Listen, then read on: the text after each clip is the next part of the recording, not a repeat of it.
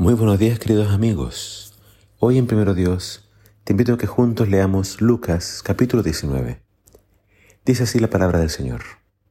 Entonces le llevaron el burrito a Jesús y pusieron sus prendas encima para que él lo montara. A medida que Jesús avanzaba, la multitud tendía sus prendas sobre el camino delante de él. Cuando llegó a donde comienza la bajada del Monte de los Olivos, todos sus seguidores empezaron a gritar y a cantar mientras alababan a Dios por todos los milagros maravillosos que habían visto. Bendiciones al Rey que viene en el nombre del Señor. Paz en el cielo y gloria en el cielo más alto. Algunos de los fariseos que estaban entre la multitud decían, Maestro, reprende a tus seguidores por decir cosas como estas. Jesús les respondió, Si ellos se callaran, las piedras a lo largo del camino se pondrían a clamar. Al acercarse a Jerusalén, Jesús vio la ciudad delante de él y comenzó a llorar diciendo, ¿Cómo quisiera que hoy tú, entre todos los pueblos, entendieras el camino de la paz? Pero ahora es demasiado tarde y la paz está oculta a tus ojos. No pasará mucho tiempo antes de que tus enemigos construyan murallas que te rodeen y te encierren por todos lados, te aplastarán contra el suelo y a tus hijos contigo tus enemigos no dejarán una sola piedra en su lugar, porque no reconociste cuando Dios te visitó. En este capítulo encontrarás una gran mezcla de emociones. Primero, Jesús entró en la casa de, del famoso y más grande cobrador de impuestos, Saqueo, en Jericó.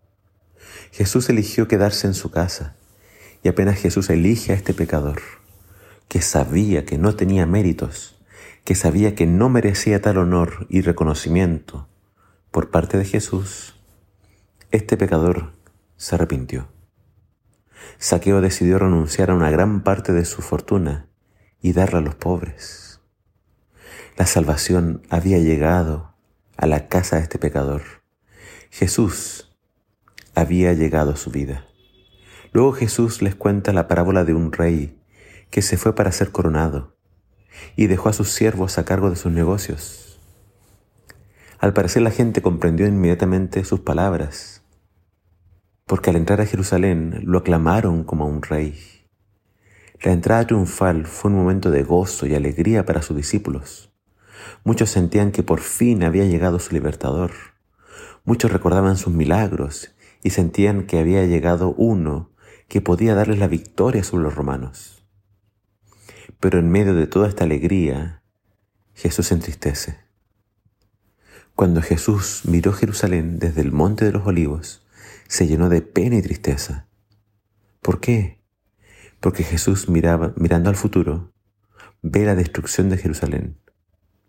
¿Por qué Jerusalén tuvo que ser destruida? Porque no aceptó a su rey, no aceptó al Mesías, lo rechazó abiertamente porque no reconoció el momento en que su Dios la estaba visitando. Dios vino a salvar a su pueblo, pero no de la opresión de los romanos, no, Dios vino a salvarlos de la opresión del pecado. Dios vino a tomar su lugar, Dios vino a morir por la maldad de su pueblo. No aceptar a Jesús como su rey le, significó su condenación, Dios toma muy en serio que se rechace a su Hijo. Dios nos envió su más grande tesoro. Despreciar a Jesús no viene sin un precio a pagar. Y algo similar nos podría pasar a nosotros si rechazamos a Jesús. Rechazar a Jesús es como decir, no me quiero sanar, quiero seguir siendo enfermo. O no, me o no quiero que me operen, prefiero seguir siendo ciego. Si rechazo a Jesús, rechazo al Padre. Y si rechazo al Padre, estoy solo e indefenso. Eso le pasó a Jerusalén. Rechazó la cura, el remedio, el antídoto contra su veneno, su enfermedad incurable, el pecado. No rechaces a Jesús.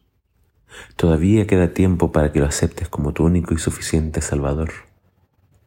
Date cuenta que Él te vino a buscar, que Él te vino a visitar.